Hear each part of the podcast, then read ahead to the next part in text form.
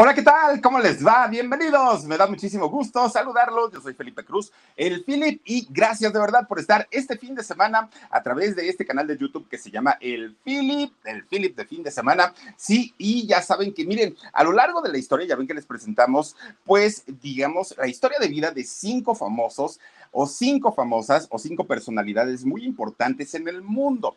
Pero resulta que, Dios mío, hay tanta y tanta y tanta información que no alcanzamos a contar todo en una hora. Entonces, hemos hecho ahora esta manera de contar durante el fin de semana lo que no pudimos contar, pues ahora sí en las transmisiones normalitas. Así es que hoy vamos a platicar de lo que no dijimos la semana pasada de estos cinco personajes, ¿quiénes fueron? Ahorita les platico. Por lo pronto, quiero agradecerles a todos ustedes que se siguen suscribiendo a este canal de YouTube que se llama El Philip, a toda la gente también que nos ha escuchado a través de nuestro podcast, en donde nos pueden escuchar a través de Amazon Music, Spotify, Apple Podcast, Google Podcast, todos los podcasts. Oigan, gracias por su apoyo, muchísimas, muchísimas gracias, porque yo pensé que nos iban a sacar de ahí. Yo dije, ay, al Philip, a lo mejor ni quien nos oiga y nos van a sacar, nos van a terminar corriendo. ¿Qué creen? Bendito sea Dios, ya nos dijeron, pues otro ratito, Philip, otro ratito, por ahí vas a quedar. Entonces, eso nos da muchísima, muchísima alegría y muchísimo gusto.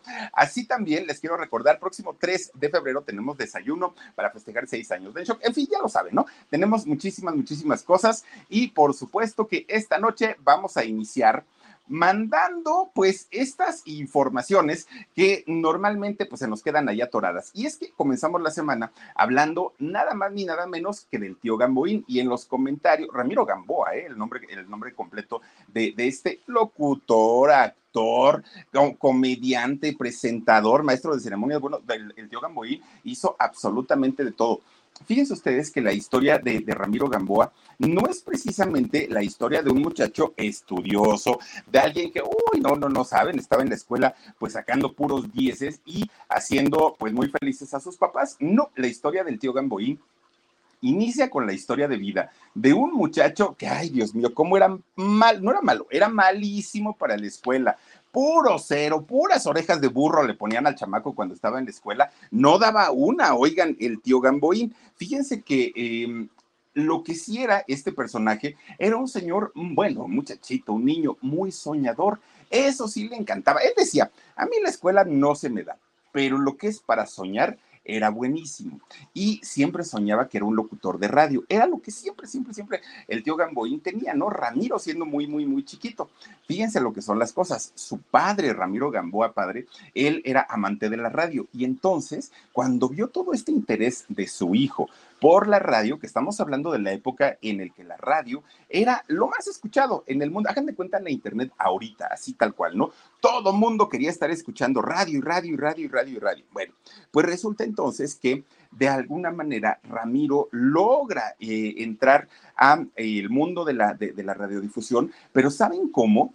Fue muy, muy curioso porque resulta que mucha gente, incluyendo a su familia, le decían, oye Ramiro, tienes bien bonita voz, tú deberías de aprender y ser locutor y esto y lo otro. Y Ramiro a le interesaba. Pero de repente un día dijo, ay, sí es cierto, como que malo, malo, pues en realidad no lo soy. Oigan, pues fíjense nada más, resulta que su papá, don Ramiro Gamboa padre, viendo todo el interés que tenía este muchachito, resulta que de todos sus ahorros, solito, solito rentó tremenda casa, compró consolas, micrófonos, todo lo que se ocupaba. Y miren que en esos años, para hacer radio, verdaderamente se necesitaba mucho equipo. Pues resulta que puso su propia estación de radio allá en su natal Mérida, Yucatán y entonces puso de director de esta estación a su hijo Ramiro. Bueno, ahí Ramiro aprendió todos los trucos para poder ser un excelente locutor. ¿Hasta dónde eh, llegó Ramiro Gamboa? Fíjense que en ese momento cuando él consideró que allá en Mérida ya sabía todo de radio, eh, ya no le podían enseñar nada, ¿no? Porque ya tenía el puesto más alto en, la estación de radio de su papá. Pues resulta que se viene a la Ciudad de México, al Distrito Federal de esos años, y es ahí donde Ramiro empieza a hacer una carrera, pero ahora en eh, la XW, fíjense nada más, entra el XCW y después de ahí me lo mandan a la XQ, a la XQ, que posteriormente se convertiría a la Tropicu. Ahí estuvo 20 años Ramiro y también él pensó que pues ya no, a un puesto más, más arriba, ya no lo iba a alcanzar, ya no iba a llegar, pero resulta que todo cambió, todo cambió porque de la radio pasó a la televisión. Y cuando pasa a la televisión, Ramiro Gamboa se convierte en uno de los consentidos, ¿no? Porque era un, personaje con mucho carisma, mucho, mucho, mucho, don Ramiro, pero además con, con un tono de voz muy paternal, mucho, mucho, mucho. Y eso a mucha gente le gustaba. ¿Qué tan paternal era la voz de don Ramiro y su presencia de don Ramiro? Que fíjense que uno de los sketches que él iba a presentar en la televisión en algún momento era justamente de un papá aconsejando a su hijo. Y entonces el actor que estaba designado para, para, llegar a ser este personaje, resulta que no fue. Y le dijo a Ramiro, ay, no seas gacho, Ramiro, dame chance. Otro día con más calmita yo caigo, ¿no? Yo, yo, yo llego a grabar. Y dijo Ramiro, no. La televisión se respeta, la radio se respeta. Y entonces dijo, Dios mío, ¿y ahora quién pongo? ¿A quién pongo como mi hijo? Se acordó en ese momento que muchos años antes, cuando Ramiro trabajaba con el, el panzón panseco, resulta que dijo, ay, había un chamaco ahí que era pues, así como muy movidito y aparte tenía una destreza mental bastante, bastante buena. Lo llama a este chamaco de nombre Javier y le dice, oye Javier, fíjate que pues yo me acuerdo que te conocí hace muchos años y tú eras buenísimo haciendo voces y aparte eras muy bueno para actuar y hacer comedia. ¿Lo sigues haciendo? Y entonces Javier le dijo que sí. Bueno, pues resulta que se ponen a hacer, eh, perdón, este sketch, en donde Ramiro era el papá y el niño era un niño, de, valga la redundancia, de nombre Chabelo. Y ahí es donde nace este personaje de Javier López Chabelo y el tío Gamboín. De hecho, mucha gente pensó que verdaderamente eran padre e hijo y en realidad no, en realidad pues no, no, no tenía nada que ver. Era su padre artístico, ¿no? Pero fíjense que dentro de los comentarios que nos dejaron eh, a lo largo de esta semana fue que no les platiqué nada, absolutamente nada de la vida personal de Ramiro Gamboa, del mismísimo tío Gamboín. Incluso me pusieron comentarios ahí mismo que decían, Philip, es cierto y es verdad que Ramiro Gamboa era gay. Miren, yo lo que les puedo decir es que tratamos de buscar gente que conoció a, don Ramiro Gamboa, gente que trabajó con él. Eh, ahora sí que buscamos por todos lados, pero en todos, en todos lados, la vida de don, de don Ramiro fue verdaderamente hermética. Lo único que sí logramos saber es que se casó. Eso sí, sí, este, digamos que no fue tan complicado eh, saberlo, pero si tuvo hijos, el nombre de su esposa, no lo supimos. ¿No? Era, era un hombre tan celoso con su vida personal, con su vida íntima, que no le gustaba que lo relacionaran como, como eso. Un hombre que, bueno, tuvo varios programas en la televisión, ¿eh? No fue nada más uno, tuvo por ahí una tarde en la tele, tuvo por ahí las super vacaciones, que alternaba en las vacaciones con Rogelio Moreno, fíjense, nada más salía también, que luego les voy a platicar la vida de don Rogelio Moreno, un hombre también muy interesante, porque lo mismo que el tío Gamboín también tenía como, como este, esa parte paternal. Y miren, e, este tipo de, personajes de verdad que se convirtieron en, personas tan importantes porque a los niños de aquellos años nos daban, nos daban consejos, ¿no? Pórtense bien, hagan la tarea, nos enseñaban a jugar con los juguetes que eran patrocinados. De ahí Chabelo sacó la idea para hacer un comercialote de su, de, de su programa, pero en realidad el tío Gamboín fue alguien que innovó no solamente en la televisión, sino en la manera de hacer ventas, en la manera de vender la ropa, los juguetes, todo lo que este señor utilizaba era, era, era venta, era finalmente comerciales que nosotros ni nos dábamos cuenta, pero cuando sacaba un juguete,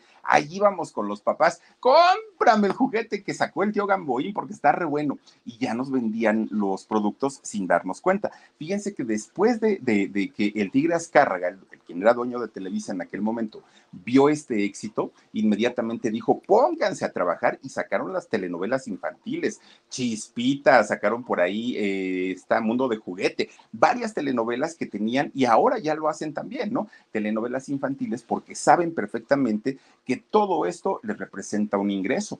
Si el tío Gamboín viviera hoy, indiscutiblemente sería un influencer de qué tamaño y de qué calidad. Un influencer que de verdad estaría en millones y millones y millones y millones de followers. ¿Y por qué se los digo? Porque en aquellos años, ahí estamos hablando de los años 80, el tío Gamboín llegó a, mm, contabilizar, nada más para que ustedes se imaginen, dos, dos millones de sobrinos, dos millones. Y estamos hablando pues de una época en la que no había redes sociales, no había internet, no había manera de viralizar un contenido y tuvo dos millones. Imagínense ustedes en esta época y en este tiempo, un influencer con todo, ¿eh? con todo, con todo ahora sí con todas las de la ley y seguramente pues ganando su buen dinerito, ¿no? El, el tío Gamboín, porque además era buenísimo, buenísimo para eh, vender. Ahí sí le encantaba y ahí sí le, le iba súper bien en la cuestión de ventas. Bueno, eso fue el primer día porque después, pues ahora sí que mi mero mole, ¿no? El segundo día de esta semana, platí, ay, miren qué joven se veía el tío Gamboín ahí, apenas empezaba, yo creo. Oigan, ah, que también el, eh, de ahí salió el gato Gesecor. Ay, María, no me pongas imágenes porque me sigo contando la historia. Oigan, por cierto, el martes, mi mero mole, mi mero mole. Les platiqué la historia de una, una mujer que, híjole, uno pensaría, yo creo que con esa telenovela esta mujer se hizo multimillonaria, una de las telenovelas más vendida a 180 países, una de las telenovelas eh, con, mayor número de doblaje, una telenovela que al día de hoy, bueno, en México la está eh, pasando Televisión Azteca, ustedes dirán, ya 20 años, 21 años de, de esa telenovela, a ver, no, fue en el 99, 23 años de, Yo Soy Betty la Fea y sigue siendo una de las telenovelas más vistas, que genera más dinero, que bueno, es, es, es una telenovela que, que, para muchos, para muchos, significó tanto por esta historia de la mujer uh, no agraciada físicamente y que de pronto se convierte, no solamente deja de ser la amante, se convierte en la esposa, se convierte en, en la este, presidenta de, de la empresa, en fin, que por ahí vienen historias bastante truculentas, porque decían, Betty la Fea era una, una mujer así como muy,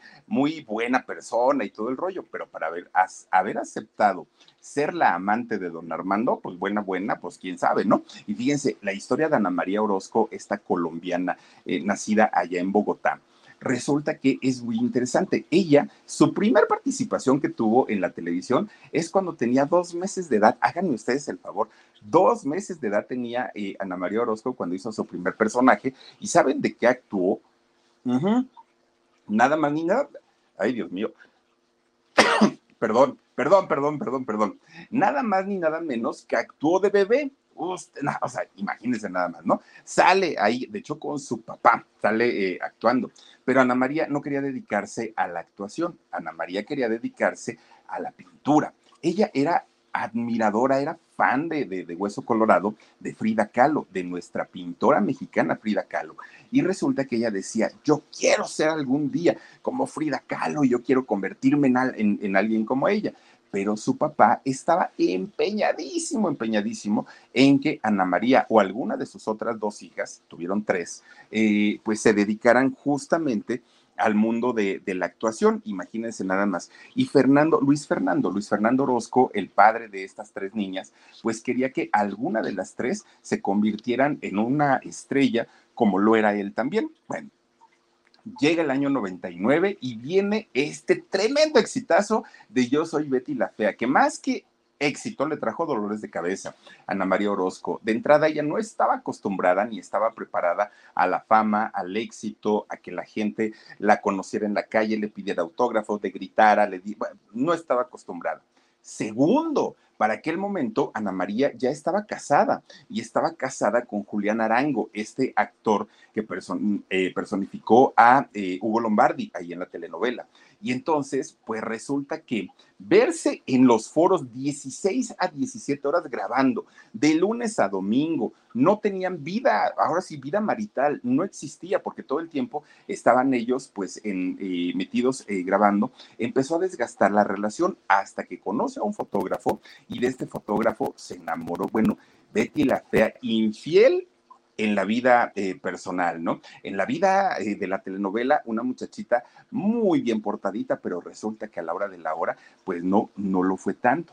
Esta telenovela se ha hablado mucho de lo bueno, de la buena producción, se ha hablado de muchísimas cosas, pero no se ha hablado también de la misoginia que hay dentro de esta telenovela y hablamos por qué. Porque resulta que si ustedes han visto esta telenovela, el cómo gritaba don Armando, el cómo jaló un día de los pelos a la pobre peliteñida, el cómo les decían estúpida, imagínense, hoy sería misoginia, sería este, violencia de género, sería, bueno, cantidad y cantidad de cosas le podríamos encontrar a esta telenovela, pero para aquellos años, que estamos hablando de hace 23 años, era hasta cierto punto algo normal, no, no eh, se veía tan mal, pero visto a la distancia, créanme que es una, una telenovela llena de violencia. Y se lo digo yo que la he visto cantidad y cantidad de veces. Y sí, o sea, yo, yo, yo me pongo a pensar y digo, si yo hubiera eh, trabajado en Ecomoda en aquellos años, no hubiera aguantado tanto. Oigan, Marcela Valencia le gritaba, estúpida, ¿no? A, Betty la Fea. No, no, no, una cosa espantosa y terrible. Afortunadamente, hoy las cosas han cambiado y ya no se maneja eh, de esa manera al personal. Además, hay ahora instancias, la Secretaría del Trabajo, eh, la protección al derecho del trabajador, en donde ya no está pues de alguna manera avalado este tipo de, comportamientos, pero en Betty la Fea sí era muy común, muy, muy, muy común este tipo de ofensas. Y además algo que hay que reclamarle también a Betty la Fea es que Betty no logró el amor de Armando ni logra el, llegar a ser presidenta de Comoda siendo de, em, poco agraciada físicamente. Ella tiene que pasar por un cambio. Miren, ahí está Armando este, jalándole los pelos a la peliteñida Betty la Fea logra tener todo esto cuando cambia, cuando cambia de ser una mujer fea a una mujer bonita, dando a entender que para poder ser exitoso, para tener una pareja, para poder lograr todo en la vida, hay que ser guapa o guapo, si no, no se puede. Ese tipo de mensajes que en aquel momento no los tomamos tanto en cuenta, pues hoy por hoy salen y resulta que pues no son tan padres, ¿eh? pero bueno, pues así las cosas. Ahora, ¿cuánto ganó Betty la Fea? por haber hecho esta telenovela que le ha generado a RCN, esta cadena de, eh, televisiva, y a Fernando Gaitán, su eh, creador, cuánto les dieron por, por esa telenovela. Bueno, fíjense que Ana María en aquel momento inicia recibiendo un sueldo de 444 mil pesos colombianos, algo así como 100 dólares. 100 dólares, no sé si por llamado, yo espero que sí, no creo que haya sido al mes, oigan, 100 dólares. Si, si hablamos en pesos mexicanos, estamos hablando de 2 mil pesos mexicanos. Realmente muy poquito. Digo, aunque fuera un sueldo diario, sería muy poquito para todo lo que han generado a lo largo del tiempo. Ahora, cuando empezaron a ver que la telenovela tuvo muchísimo, muchísimo éxito, se vendía por todos lados, le aumentaron el sueldo y ahora ya ganaba un millón de pesos colombianos, eh, no sé si por llamado, no sé si mensual, pero eran algo así como 230 dólares de ahorita pues unos que serían 4.600 pesos, fíjense nada más, aún así sería muy poquito. Ahora, si les dan regalías, también hay que decirlo, pero ¿qué creen? Dentro del contrato que firman con RCN y con Fernando Gaitán, resulta que todos los actores de Yo Soy Betty la Fea pueden cobrar regalías siempre y cuando la telenovela se retransmita en Colombia. Porque si esta telenovela es vendida a cualquier otro país, como por ejemplo ahorita que México la está pasando ahí en televisión azteca, de eso no reciben nada, nada. ¿Y por qué lo hicieron de esa manera? Pues por una sencilla razón. Nunca pensaron que su programa o su telenovela iba a salir de Colombia. Entonces ellos dijeron, ah, no, con que las veces que se pase en Colombia nos paguen regalías, con eso, ¿no? Ahora sí que con eso ya la hicimos y resulta que todo lo que han vendido a nivel internacional no reciben un solo peso. Fíjense nada más lo que son las cosas. Sí, mucha fama, sí, mucho éxito, pero no para sus protagonistas, indiscutiblemente dentro de ellos, pues claro, a la mismísima Ana María Orozco, que hizo a Betty la Fea. Fíjense nada más qué cosas, ¿no? Pero pues bueno, así es como, como eh, sucedió la vida de esta mujer que hoy vive en Argentina, tiene a, su, a sus dos hijitas, se la pasa muy a gusto, trabaja menos, ya no trabaja tanto como, como lo hacía eh, anteriormente, pero pues obviamente sigue siendo la consentida y sigue siendo Betty la Fea, una mujer que se convirtió de muy fea a muy, muy, muy hermosa. Bueno, pues llega el día miércoles y fíjense que el miércoles platicamos de una historia que esta historia que platicamos el miércoles la platicamos porque alguien nos la pidió. Yo no la conocía sinceramente la historia y cuando me la me, dijo, Philip, deberías hablar un día de este tema porque está bien interesante. Dije, por supuesto que sí. Es una historia increíble y me refiero a la historia del Papa, el Papa del jerarca de la Iglesia Católica, que salió embarazado, así como lo oye. Bueno, yo cuando lo escuché le dije, ¿es en serio? De verdad, o sea, pero ¿cómo pasó? Fue un milagro que sucedió. Investígalo, Philip, me dijeron. Dije, ah, pues órale, manitas a la obra. Ahí vamos, ¿no? A investigar esta eh, historia del famosísimo Papa embarazado y resulta que todo está bastante, bastante atractivo. Miren, resulta que había una familia de misioneros, una familia de, de misioneros que llegaron a evangelizar una localidad que, porque esto ocurrió en el siglo IX, llegan a evangelizar una localidad dentro de lo que hoy conocemos como Alemania. Bueno, pues llega un monje, llega su esposa y llegan sus hijos. Un montón de chamacos que llegaron ahí, ¿no? Junto con el monje. Pues resulta que el monje estaba orgullosísimo de sus hijos.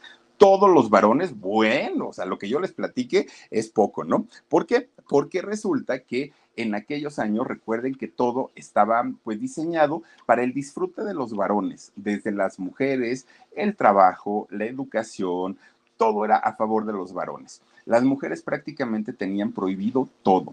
Y entonces la única hija de nombre Juana que eh, tuvo este matrimonio de misioneros, pues digamos que era como la vergüenza de la familia, no la querían y, y, pues era así como de, bueno, tú chamaca, aprende a hacer frijoles y aprende a hacer arroz y olvídate de lo demás, ¿no?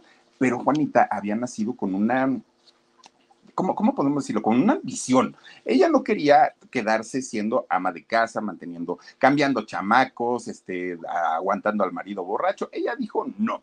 Y Juanita lo que quería era convertirse pues en una mujer culta, en una mujer educada, algo que era imposible para ese siglo IX. Nadie se lo iba a permitir.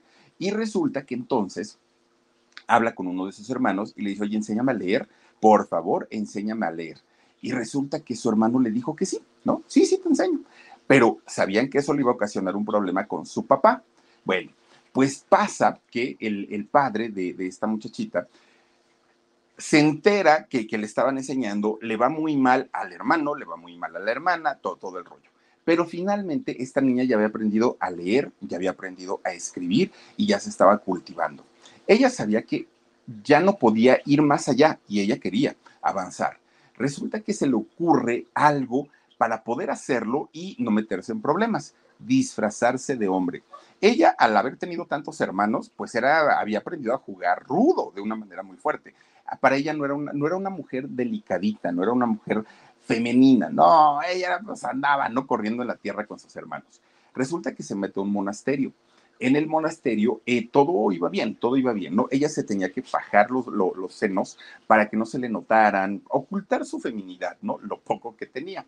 Pues resulta que después, fíjense que un día llega una pandemia de fiebre a todo el pueblo, a esta localidad, y tenían que revisar a todas las personas.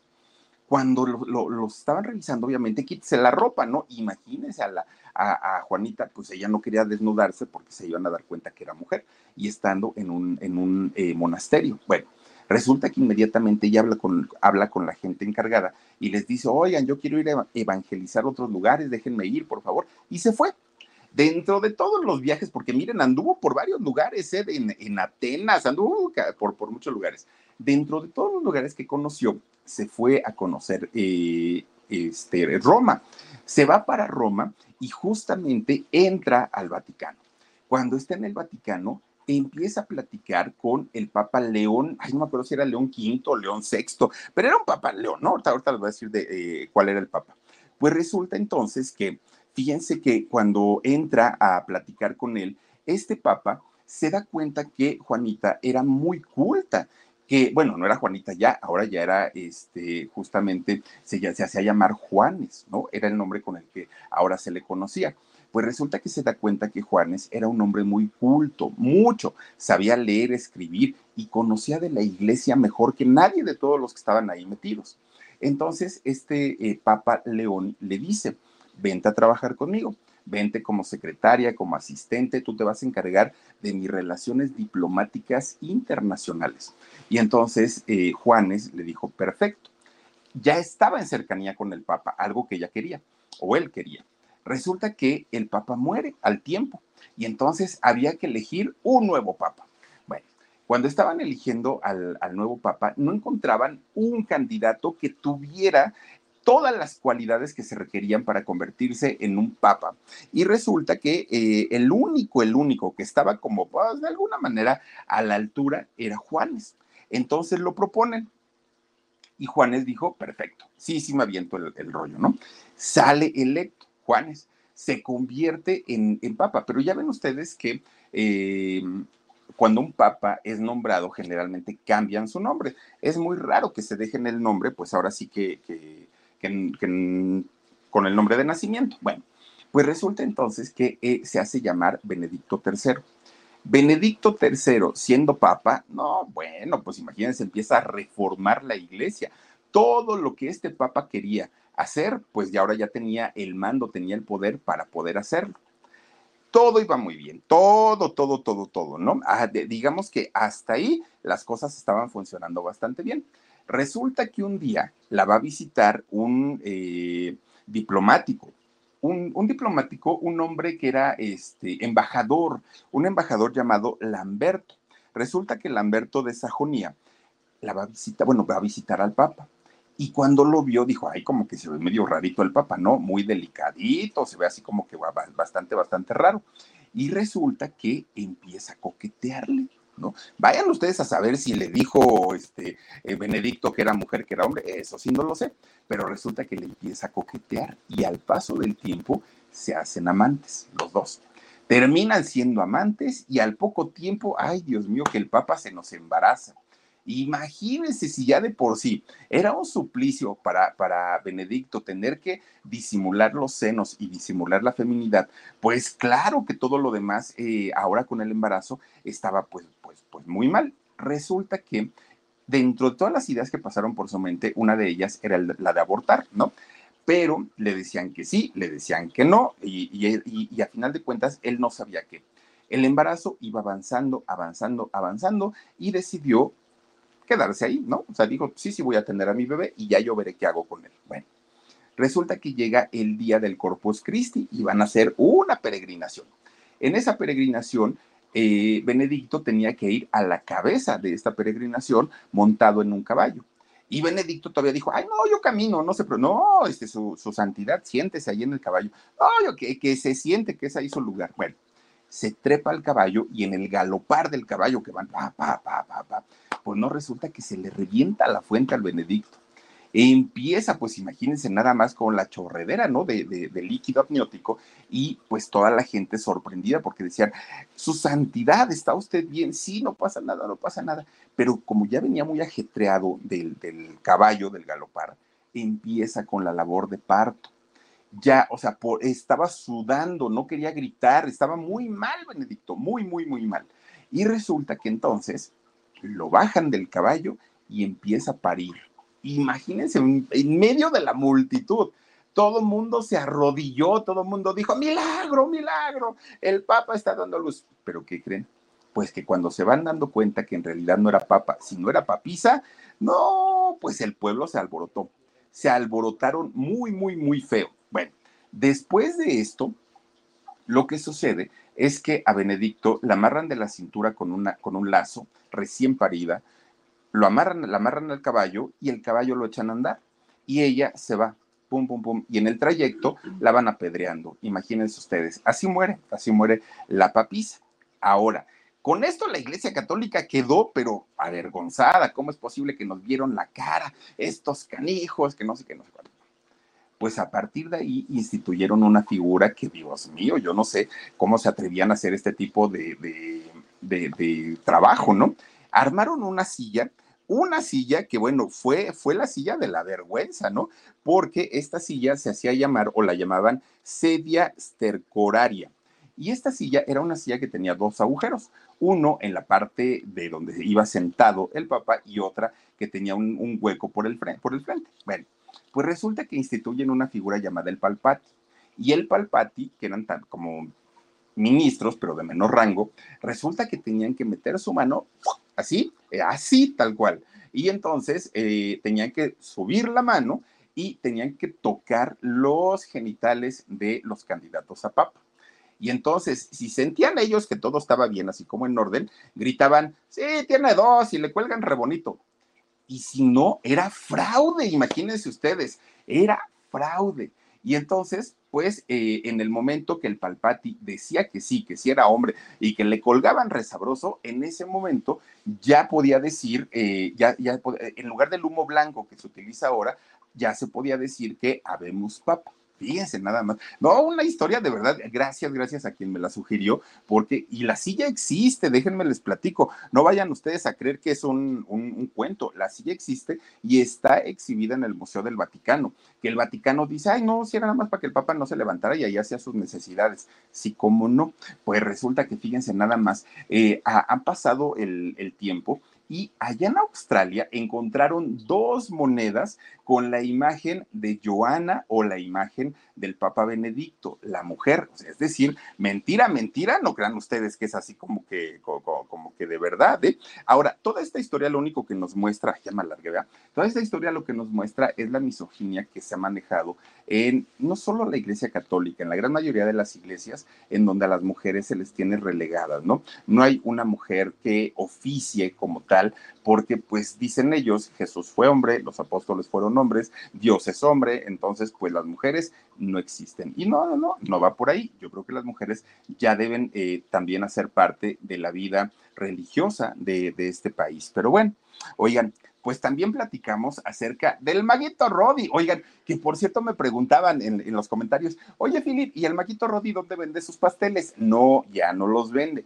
El maguito Rodi hacía unos pasteles tan sabrosos. Él vive en Metepec, allá en, muy cerquita de Toluca, en el Estado de México. Y entonces cuando él eh, llega la pandemia y a todo nos pegó el asunto de la pandemia, el maguito Rodi se puso a hacer, fíjense, bien trabajador, eso sí, el chamaco, ¿eh? se puso a hacer eh, pastelitos y le hablaban, oye Rodi, se llama Rodolfo, oye Rodi, tienes este un pastelito que no sé qué, sí, agarraba su bici y se iba a entregarlo, fíjense, el maguito Rodi. Pero creo yo que hasta ahorita ya no, lo que sí hace al día de hoy el maguito Rodi es eh, vender sus shows. Si ustedes lo quieren contratar, eh, existe una página de Facebook que se llama Mago Rodi y ahí lo pueden contratar y también pueden contratar servicios como eh, espectáculos de magia virtuales y no son nada caros y debe ser muy padre. Miren, ponen una pantallota y ahí ponen al maguito Roddy para que les haga sus fiestas. Este chamaco que desde los cuatro años se convirtió en, mago, fíjense nada más todo por su tío,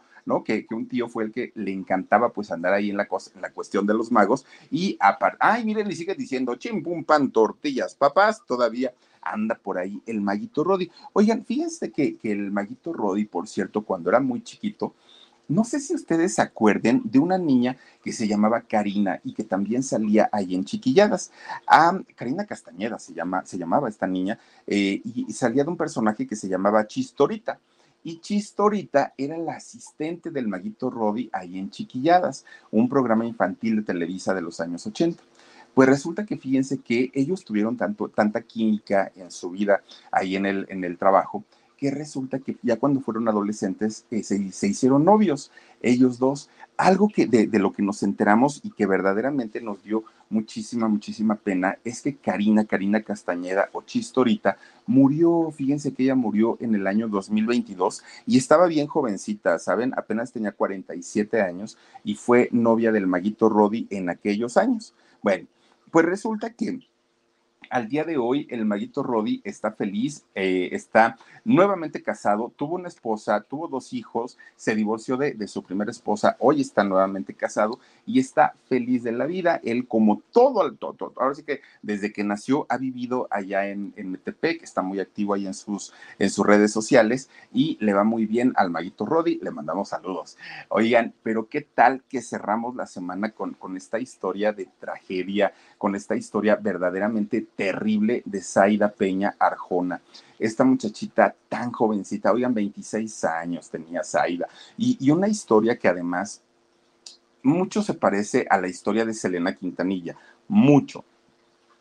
Todo ocurre en la habitación de un hotel, de un motel, todo ocurre en la, habitación de un motel. Y esa historia no ha quedado clara, ni la de Selena, el por qué llevó a, este, Yolanda Saldívar a un motel, pero tampoco la historia de Zaida Peña, el por qué estaba en un motel con su amiga Ana Berta González, una mujer que además había sido casada, Ana Berta.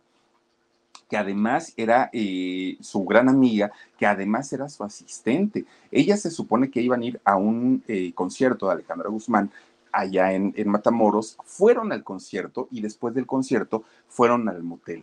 La forma en la que terminan con la vida de, primero de Ana Berta, que fue eh, ella, Ana Berta, estaba desnuda, totalmente desnuda, en la recámara del motel y además de todo, pues tenía tres tiros, tres impactos de bala. Pero lo peor del asunto, bueno, para esto también ya habían matado a un empleado del hotel, fíjense, le dispararon en la cabeza pero Zaida, Zaida Peña, estaba en un pequeño silloncito dentro de la habitación vestida, ella estaba con ropa y con un tiro que le había entrado por la espalda, por la columna vertebral y le había salido por la barbilla. Fíjense nada más qué cosa tan, tan, tan fuerte. Con todo y todo, con toda la gravedad de Zaida, logra salir con vida y la llevan al hospital, a un hospital público allá en, en Matamoros. Y aparentemente todo estaba saliendo muy bien dentro de la gravedad, Zaida logra recuperarse o logra salir de la operación en donde le, detuvieron la hemorragia, en donde todo estaba pues prácticamente ya, ya este, a salvo. Y entonces no resulta que la fueron a rematar. Oigan, tres tiros de gracia le dieron a, Zaida Peña. Empezaron a salir, obviamente, muchas historias, pues ninguna de ellas se, se sabe o se conoce como, como real. ¿Por qué? De entrada la fiscalía de allá de, Matamoros nunca investigó, nunca se hicieron cargo del caso, les valió gorro. Y miren que la mamá de, de Zaida Peña era ministerio público. Ella pudo haber movido las cosas y sin embargo no le hicieron caso. porque Hasta el día de hoy no se sabe qué ocurrió con la historia de Zaida Peña. Pero lo, peor del asunto es que no solamente las autoridades no tuvieron interés, sino no lo han tenido a lo largo de estos 16 años en donde ocurrió la tragedia. No se sabe qué pasó. La mamá de, Ana Berta, la, mujer que estaba con ella en el motel, hoy purga una sentencia en el reclusorio femenil de Santa Marta, Catitla, en la Ciudad de México. No se sabe qué fue lo que hizo, qué fue lo que cometió, ni cuánto tiempo de sentencia es la que le queda todavía pero tiene una cantidad de, aristas este tema. ¿Por qué? Porque resulta que se habla de un ajuste de cuentas, se habla de una relación lésbica entre Ana Berta y entre Zaida, se habla de, un crimen pasional, se habla, se hablan de tantas y tantas cosas, pero al no haber una investigación como tal, hasta el día de hoy, pues no se sabe en realidad qué fue lo que ocurrió con, con Zaida eh, hace 16 años, algo que verdaderamente pues no debería estar ocurriendo y que a mucha gente ya se le olvidó la existencia siquiera de esta cantante de música regional mexicana llamada Zaida Peña Arjona, que en paz descanse, aunque dudamos mucho que pueda descansar en paz después de no haberse hecho justicia. Su mamá, doña Blanca, ya no vive en Matamoros, ella se fue y huyó justamente por el miedo que tenía de eh, todas las cosas que le hicieron a su hija, fíjense nada más. Pero bueno, ahí están todas las historias que platicamos, este, pues ahora sí que la semana pasada. Recuerden que todos los días, todos los días tenemos una historia nuevecita para todos ustedes que nos ven a través de YouTube, que nos escuchan a través de nuestros podcasts. Simplemente pongan el Philip y ahí les van a salir todos nuestros contenidos. Cuídense mucho, descansen rico, pásenla bonito. Besos, adiós.